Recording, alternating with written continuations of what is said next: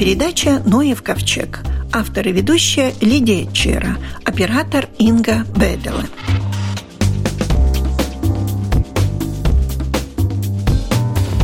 Здравствуйте. Появились предварительные результаты подсчета и ревизии природных биотопов Латвии, которые проводит Управление охраны природы.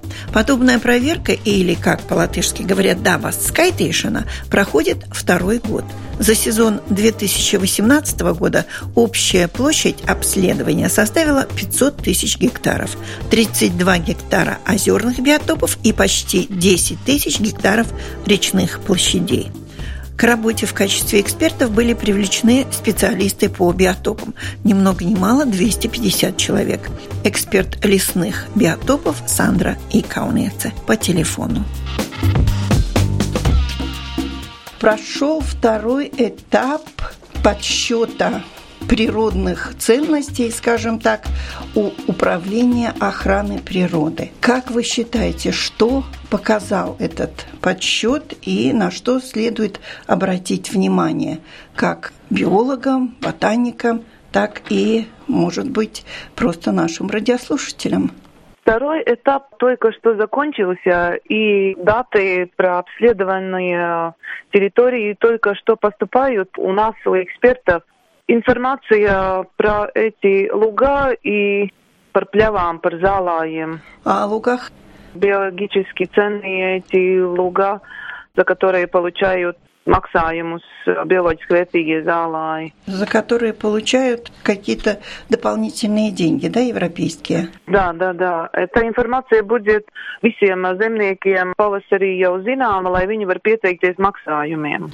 Это будет известно всем крестьянам, и они смогут весной подать уже на получение компенсации, да? Это не совсем компенсация, это platība maksājums, kurus saņem zemnieki par to, ka viņi apsaimnieko šīs teritorijas. Ну, во всяком ну, случае, дополнителные деньги какие-то имеют крестьяне угу, за то, что у них биологически разнообразные луга. Да. Mežus tagad būs ziemā документу контроле. Пройдешь это хорошо. То есть леса у нас в порядке? Леса тоже, ну, что было запланировано на обследование прошлым годом это сделано, и сейчас информация поступает к нам, к экспертам, и мы начинаем документальную проверку. Нам надо стопроцентно всю информацию проверить документально, и потом, когда уже начнется лето и будет возможно идти смотреть в природе, тогда мы уже начнем эту контроль в лесах на месте. Нам надо проверить 10% из всей информации лесу. То есть подтвердить то, что все правильно да, проверить, правильно сделали эти люди, которые шли, там эксперты, и все ли в порядке. Нам надо 10% проверить в природе. Мы еще не закончили проверку первой сезона, которая была в 2017 году. И эти две сезоны нам надо будет проверить в природе уже. Может быть, в апреле можно уже ходить, э, в мае будем работать в лесах. Но речь идет не просто леса, луга, поля, а о биотопах, да? Да, речь идет о биологически ценных местах, о лугах, которые богаты многими разными видами цветов, которые биологически ценные, и тоже не все леса, но эти леса, которые биологически ценные, обычно они старые, богатые старыми деревьями, там тоже живут редкие виды, лишайники, цвета, и некоторые жуки и что-то еще такое, что не может жить в лесу, если лес используется для хозяйственных целей. Мы больше ищем в этом проекте те леса, которые люди не трогали. Может быть, 80 лет, 100 лет там ничего не произошло, и лес жил своей жизнью. И он такой хороший для редких видов. Если говорить о редких видах, при работе экспертов или людей, которые подают вам эти данные, может быть, были зафиксированы какие-то находки, редкие растения, которые, возможно, уже считались вымершими в Латвии, и вдруг их где-то обнаружили? Да, есть одна находка очень интересная. Один молодой парень, который работал в Курземе, он нашел одно очень редкое растение, про которое было известно, что оно ну вот только в одном месте в Латвии когда-то было, буквально 80, точно не помню, но очень недавно была информация, что где-то там оно было. И много лет никто не знал, есть ли еще вообще там или нету. И ну, парень нечаянно он нашел. Это такое очень высокое, лила коса, не знаю, как по-русски. Оно такое очень длинное, растет в мокром месте, там у реки. Такое очень интересное растение. А то, что в прошлое лето было очень засушливое, может быть, поэтому выросло такое растение? Нет, нет это такой вид, который такой очень высокий растет. Парень биолог, он тоже показал своим а, учителям потом, если он правильно, что он нашел, и там поехали специалисты и подтвердили, да, это то растение, про которому ничего не было известно многие годы. Есть еще и другие находки, про которых было известно, что где-то там они были, ну, давно, может быть, 20 лет назад, когда биологи делали исследования, они написали заметки, что там где-то нашли, но вот эти старые заметки, такие, ну, вот где-то на бумаге, на старые карты, очень трудно эти места сейчас найти, где это вообще было, есть ли еще. И этим летом такие интересные находки были вокруг Даугавпилса, там растения гришли. Тоже биологи нашли новые места, где вот они растут сейчас. И была только тоже историческая информация, что вообще где-то там были. Мы все время говорим подсчет природных данных. Вообще-то это своего рода инвентаризация. Согласна? Да, это инвентаризация, и наш генеральный директор обычно говорит про эту тему, что хороший хозяин должен знать, что у него есть дома. Мы все хотим знать, что у нас вообще есть, в каком состоянии это, где и как это выглядит. И эта инвентаризация даст нам ответ, что у нас есть и где есть, и в каком состоянии есть. Вы как эксперт по лесным биотопам, вы получили те данные, которые ожидали, или все-таки хуже, чем вы ожидали, или лучше леса наши, биотопы? После первого сезона очень трудно сказать такой точный ответ. В первую очередь потому, что ну, половину этих лесов, что обследовали, они где-то в народных парках, в территориях, которые уже под защитой. И, конечно, в этих местах уже не так а, люди работают в лесах. И потому что это, может быть, первая сезона, она не такая хорошая, чтобы, ну, сказать, как вообще с лесами в Латвии. И это очень зависит от того, про котором есть места, где больше заповедников, и там больше старых лесов, и там можно говорить, что там есть эти биотопы, там есть разнообразие, и есть другие места, где очень интенсивно люди работают в лесу, и там уже мы не можем найти такие биологически ценные леса. Но а, молодой у нас лес в основном. В основном у нас леса молодые, и на это уже отвечают э, информация и из лесной базы данных, в которой можно видеть, что около 50% всех лесов, они до 50 лет. Но они довольно молодые. И эти биологически ценные леса мы можем ожидать только в той старой доле большинства. И это, ну, маленькая доля из всех лесов. И биотопы, ну, не так уже мы можем найти. Иногда бывает, что из этой базы данных мы взяли информацию, что там, ну, есть старые леса, еловые леса, там 100 лет, 120 лет, такие старые еловые леса.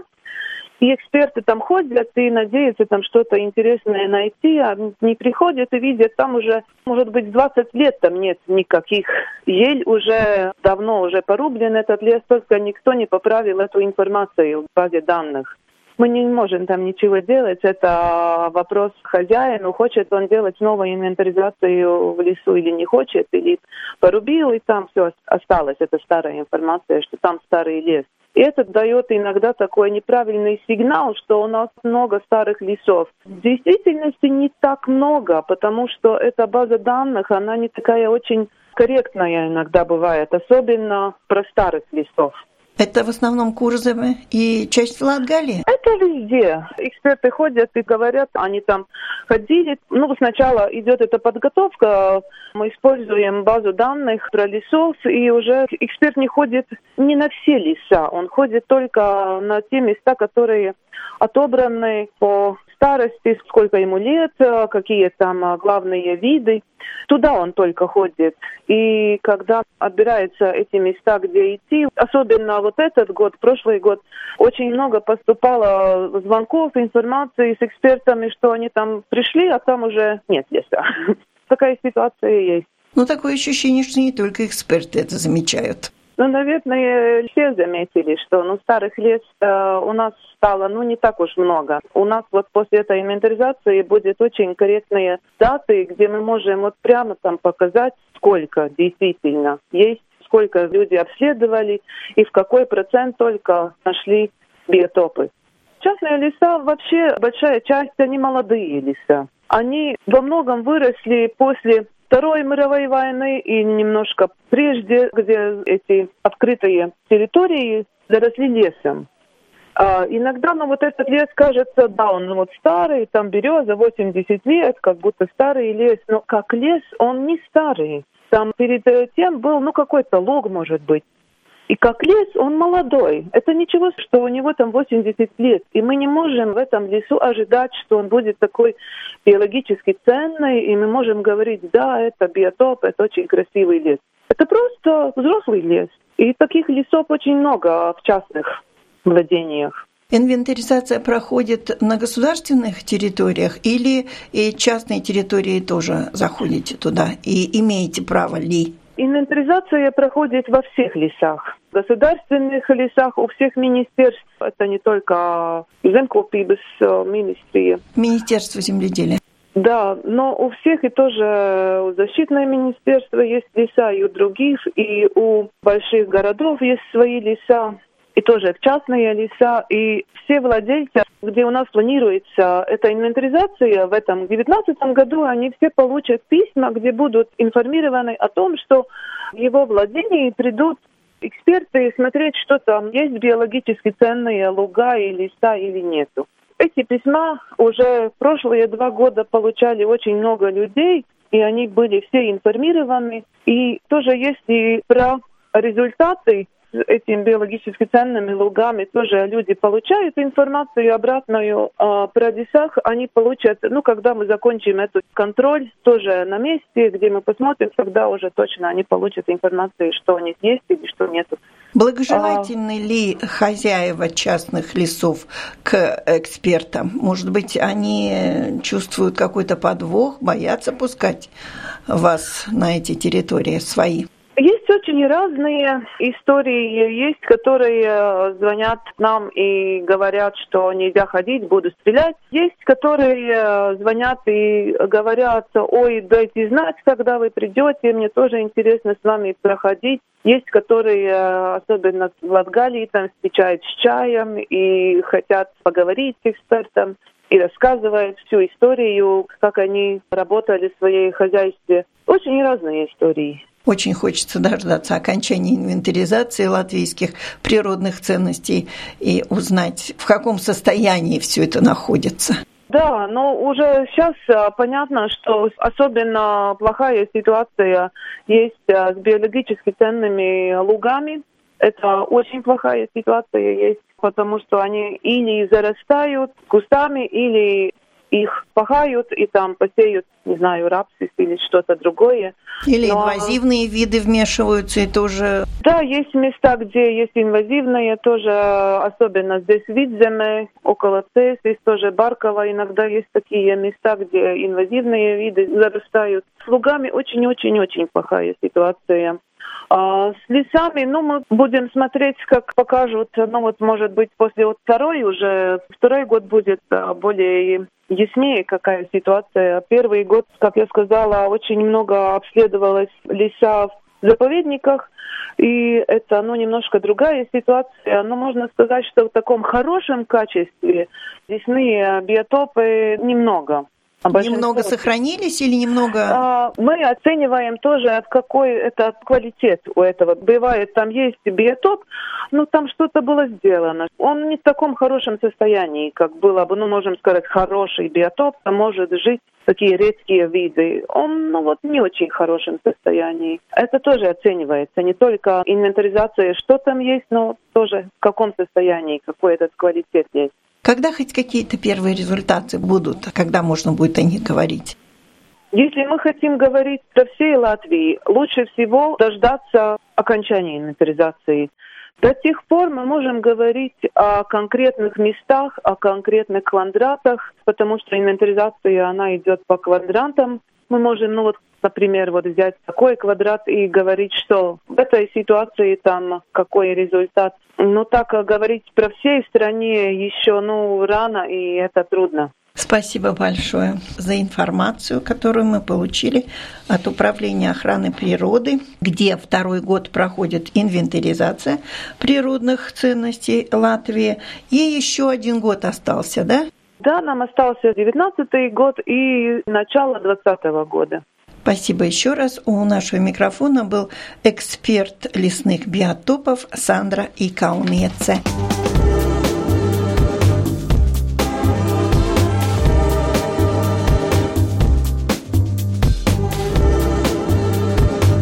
Наступил 2019 год, и, как всегда, в начале года объявляют зверей, птиц, насекомых этого года. И насекомое этого года – малярийный комар. На мой взгляд, малярийный комар – это тот большой комар, который теплым летним вечером бьется о пол или о потолок, и почему-то его все называют малярийным. Но этот ли комар малярийным называется энтомолог Николай Савенков. Так ли это? Насекомое года, малярийный комар. Кто он? Где живет? Чем опасен? Вот об этом я попытаюсь до вас донести. Но в первую очередь хотелось бы начать с того, что вокруг малярийных комаров существует целая масса заблуждений. Само это слово, сама фраза «малярийный комар» сразу вызывает у человека какой-то ужас, настороженность, что он опасный, приносит массу заболеваний. Но в действительности так ли это и как он выглядит, где его увидеть и стоит ли опасаться, ну попробую до вас донести. Когда я был совсем небольшой, большим, мне малярийный комар представлял вот таким существом с очень длинными ногами, которого мы часто видим, и его действительно многие люди ошибочно называют малярийным комаром. На самом деле вот это вот существо в несколько сантиметров в размахе лап, это совершенно безобидный комар-долгоножка, и к малярийному комару он не имеет никакого отношения. У него совершенно другой образ жизни, личинки живут в почве, а сами комары не питаются ничем. Их ученые называют афаги, то есть не питающиеся. Они могут быть огородными вредителями, поскольку личинки живут в почве, подгрызают корни, но никогда они не делают никакой попытки укусить и опасаться их совершенно безосновательно. Малярийный комар в действительности по внешности почти неотличим от обычного комара. Отличия анатомические и для, так сказать, непосвященного человека видны, может быть, только в книжках или если человек, подогреваемый своим любопытством, вооружится хотя бы какой-то оптикой. Только так можно рассмотреть эти отличия в основном. Малярийный комар в Латвии существовал всегда, и существуют они живут и сейчас – Несмотря на то, что вот многие корреспонденты, не поняв сути вопроса, не будучи информированными, вот сейчас подготавливаясь к этому интервью, я набрел на статью, что о, в Латвии в последние 50 лет появились малярийные комары. Это совершенно неверно. Комары в Латвии малярийные и обычные существовали всегда и существуют они сейчас. Но дело в том, что опасно является не сам комар, а заболевание, которое он теоретически или практически может переносить. Все дело в том, что для заболевания малярийного плазмодия необходимы особые условия. Как правило, малярийный плазмодий может развиваться, существовать, там его цикл сложный. Я думаю, что если кто-то хочет этот вопрос узнать глубже, весь интернет в вашем распоряжении, а все эти детали, которых я сейчас заостряться не буду, можно там найти. Просто в Латвии практически сейчас, можно сказать, нету оснований для существования заболевания. Малярийный плазмодий или малярия, само заболевание, успешно развивается и представляет опасность вот в тропических и субтропических странах, где влажно, теплый климат и нет зимы. В других условиях там уже либо его опасность намного уменьшена, либо он не может существовать вообще. Но человек издавна страдал от этого заболевания, и количество жертв там исчисляется миллионами. Центром, конечно, является это Африка. 90% всех заболеваний малярии – это Африка. Что касается Латвии, поспешу людей успокоить, то случаев местного заболевания нету. Или это какие-то непроверенные данные. Те люди, которые появляются в Латвии с заболеванием, они приехали уже заболевшими. Обычно это люди, побывавшие в тропических странах, путешественники, туристы, моряки, которые приезжают, возвращаются в Латвию, уже будучи заболевшими. По крайней мере, в последние годы случаев существования местного источника заболеваний не обнаружено. Теоретически это возможно, если вдруг климат изменится теплую сторону. Трудно сейчас установить границу реального существования малярии в Европе, поскольку, во-первых, человек борется, климат тоже меняется, и не всегда точно можно установить, является это, это источник заболевания местного характера или человек его откуда-то завез. Потому что еще какой вариант существует, что если местный малярийный комар укусит уже заболевшего человека, который откуда-то приехал, а потом укусит следующего человека у нас, вот это является источником заболевания. Но также поспешу, что если человек контактирует с уже заболевшим человеком, опасности распространения заболевания не существует. Механизм этого заболевания совершенно другой. Единственным вот естественным переносчиком является малярийный комар. Комары у нас обитали всегда и обитают, и, очевидно, будут обитать, я имею в виду малярийных комаров. Отличить их можно следующим образом. Обычно это все видно под какой-то оптикой или хотя бы лупой, но тем не менее внешнее отличие существует. Дело в том, что у малярийного комара задние ноги существенно длиннее, чем у обычного комара. Поэтому, когда малярийный комар присаживается отдохнуть, это так всегда можно наблюдать. Поскольку у него длинные ноги, задняя его часть тела остается приподнятой. И поэтому вот глядя на посадку, на позу этого комара, всегда можно сказать, это малярийный комар или какой-то из обычных. Малярийный комар всегда держит заднюю часть тела сильно приподнятой. Кроме того, если человек особенно внимательный, внимательно посмотреть, оказывается, хоботок обычного комара существенно длиннее усиков. У малярийного комара усики такой же длины, как и колющий хоботок. Это не единственное отличие, но это те, которые как-то еще можно обратить внимание, увидеть или заметить. Поведение такое же у обычного комара и у малярийного. Они также пищат, они также приходят по ночам нас кусать. Да, совершенно верно. В общих чертах все эти их черты, склонность к кровососанию, они остаются примерно те же самые. И то, что кровососанием занимаются только самки, все то же самое. Самцы, они питаются какой-то пищей растительного происхождения, в основном нектаром, а самки, им необходимо поступление питательных веществ в виде крови, обладающие пищевой ценностью, вот они занимаются кровососанием. И в этом отношении они практически ничем не отличаются от обычных комаров. Ну, а в процентном отношении можно хоть сказать, насколько больше обычных комаров, чем малярийных? Это трудно сказать. Или Дел... они одинакового количества? Дело в том, что количество любого насекомого зависит от каких-то условий климатических. Они, кстати, скажу, что достаточно часто в отдельный период они даже преобладают над обычными комарами, горами, поэтому это зависит от условий данного года. Какая влажность? У них там не совпадают какие-то временные особенности, скажем, какой-то момент появляется больше обычных комаров. Причем так, обычных комаров и тоже много видов.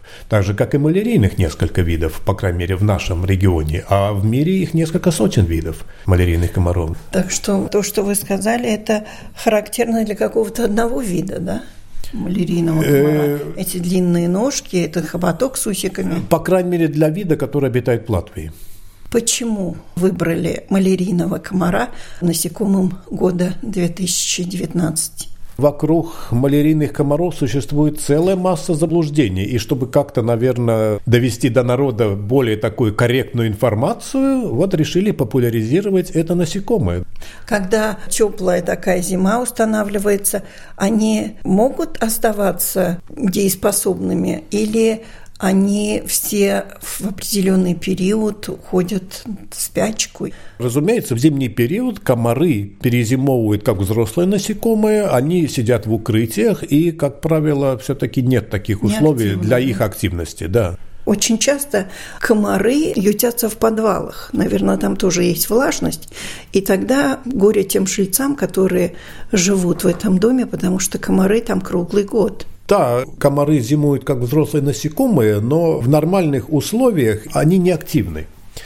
То есть они перезимовывают и ждут действительно теплого сезона. Но существуют некоторые дома с влажными подвалами, где комары не останавливать свою активность даже в зимнее время. Это я могу даже сказать из своей практики. Вот когда-то я жил в центре, у нас был подвал очень влажный, туда вытекала частичная канализация. Конечно, это там были нарушения, но это было где-то 80-е, 90-е годы. И тогда мы могли, к сожалению, наблюдать активность комаров практически в течение всего года. То есть через подъезд по лестничной клетке комары проникали в квартиры и кусали нас в течение всего года. А поскольку это был старый дом с высокими потолками, высотой примерно 4 метра, и бороться с этими комарами было очень-очень сложно.